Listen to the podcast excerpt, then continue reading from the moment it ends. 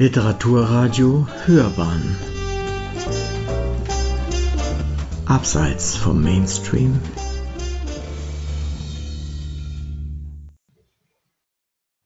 Literaturkritik.de Der Kreislauf des Lebens und das gefährlichste Raubtier. Lorena Salazar ist mit Der Fluss ist eine Wunde voller Fische ein Romandebüt voll verstörender Schönheit gelungen. Eine Rezension von Sven Schulte-Eickholt. Eine Frau und ein Junge stehen frühmorgens am Kai und warten auf ein Boot, das sie in das kolumbianische Bella Vista bringen soll. Der Morgen gehört den Gesängen der Vögel, von denen selbst die jüngsten ein Nest mit nackten, wehrlosen, hungrigen Küken haben. Für den Jungen ist auch ein naher Geier ein Vögelchen, und die junge Frau möchte den Unterschied zwischen Todesvogel und Singvogel nicht erklären. In dieser Eingangsszene ist bereits die Grundspannung enthalten, die den ersten Roman der jungen Kolumbianerin Lorena Salazar trägt. Der Junge, von dem die Ich-Erzählerin so distanziert berichtet, ist ihr Pflegekind. Unverhofft hat eine arme Nachbarin ihn fast kommentarlos in ihre Arme gelegt, damals auch ein nacktes, wehrloses Küken. Die junge Ich-Erzählerin wird plötzlich zu einer Mama und nimmt diese Rolle mit großer Dankbarkeit und Leidenschaft an. Nun, zehn Jahre später, möchte die leibliche Mutter das Kind wiedersehen, vielleicht bei sich behalten. Eine Lange Flussreise ist nötig, um das Treffen zu ermöglichen. Geformt wird der Roman von den meandernden Bewegungen des Flusses, die Salazar in die Überlegungen ihrer Hauptfigur überträgt. Dabei gelingt es ihr elegant, eine Vielzahl von existenziellen Themen aufzugreifen, die wie schillernde Fische kurz an die Oberfläche steigen, um dann im Strom des Flusses wieder zu verschwinden. Erinnerungen an die eigene Jugend, an die Zeit mit dem Jungen und die Erlebnisse auf der Bootsreise werden zu einem Panorama des Lebens verwoben. Als weißes Mädchen unter schwarzen Kindern ist die Erzählerin seit ihrer Jugend eine Außenseiterin. Sie bestreitet ihre ärmliche Existenz, indem sie selbstgebundene Stoffblumen verkauft, die in ihrer empfindlichen Schönheit wie eine Allegorie von Salazars Erzähltechnik wirken. Die Sprache ist nie aufgeregt, nie pathetisch. Die Zärtlichkeit der Mutter liegt im Detail, wie sie dem Jungen ungefährliche Happen ohne Gräten aus einem Fisch präpariert, wie sie ihm untersagt, eine Guabana zu pflücken, weil sie noch zu klein ist. Ein Guabana-Kind. Die Nähe zur Natur zeigt sich auch, wenn der Bauch einer Schwangeren einer Papaya gleicht. Es ist das Leben der Armen, das der Fluss gibt und nimmt.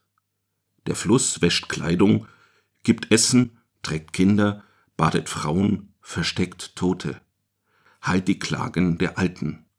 Der Fluss unterscheidet nicht, er segnet und ertränkt. So wird die Bootsreise begleitet vom Rhythmus des Lebens. Ein Dorf ist abgebrannt und die Bewohner bergen die letzten Reste ihres Lebens aus der Asche. Eine junge Frau verstirbt mit ihrem Kind unter der Geburt. Fische, Schlangen und Vögel leben mit den Menschen als Jäger und Gejagte. Wie auch die Sinnlichkeit des Dschungels in die Erzählung einfließt, in aller visuellen Opulenz, Gerüchen und Geräuschen, ist manchmal fast etwas zu angelernt. Kurz droht der Roman in eine zu gefällige Parabel auf den Kreislauf des Lebens abzugleiten. Doch wohlkomponiert erklingen gegen Ende die ersten Schüsse aus dem Dschungel. Noch weit entfernt eine ferne Drohkulisse, die das Finale beherrscht. Die Mikroeinheit einer Familie erreicht schließlich doch ihr Ziel, und wie schon während der gesamten Fahrt zeichnet sich eine Solidarität der Ärmsten ab, scheint der Junge zwei Mütter zu erhalten, wenn nicht das gefährlichste aller Raubtiere den Kreislauf des Lebens stören würde. Auf den letzten Seiten gelingt Salazar die verdichtete Schilderung menschlicher Abgründe, die den Leser mit unerwarteter Heftigkeit treffen, die literarische Abbildung einer Traumatisierung. Man kann hier die rücksichtslose Schilderung des kolumbianischen Alltags sehen, ein immer wieder von Bürgerkriegen durchzogenes Land, in dem besonders die Armen ohne Schutz der Gnade rivalisierender Gruppierungen ausgesetzt sind.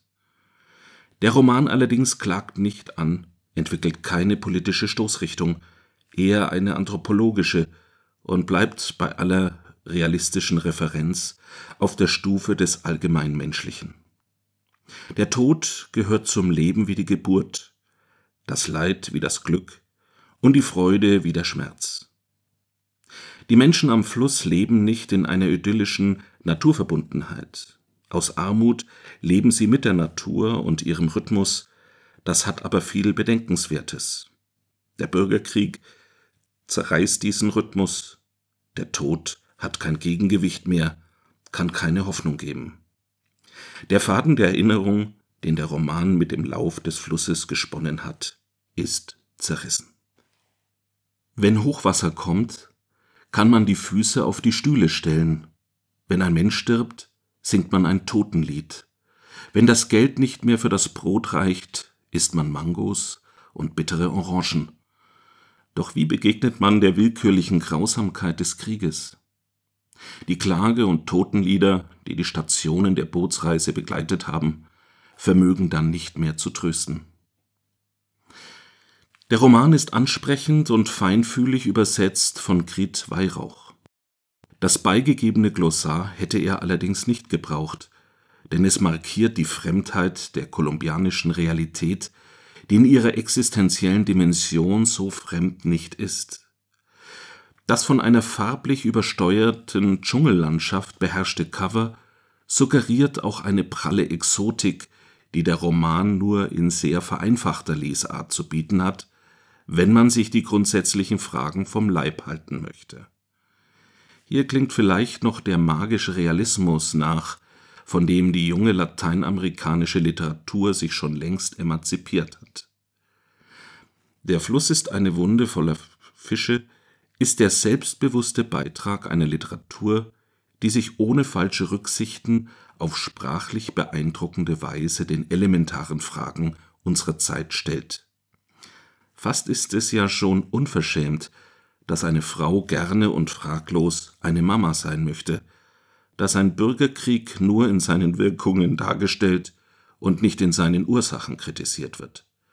Salazars Roman beschäftigt sich viel intensiver mit einer der ältesten Fragen der Ethik, der Frage nach dem guten Leben, als mit den überlauten Fragen einer Gegenwart, die gerade diese Grundfrage menschlichen Seins aus dem Blick verloren hat. Sie hörten literaturkritik.de Der Kreislauf des Lebens und das gefährlichste Raubtier. Lorena Salazar ist mit der Fluss ist eine Wunde voller Fische, ein Romandebüt voll verstörender Schönheit gelungen. Eine Rezension von Sven Schulte-Eickholt, Sprecher Matthias Pöllmann.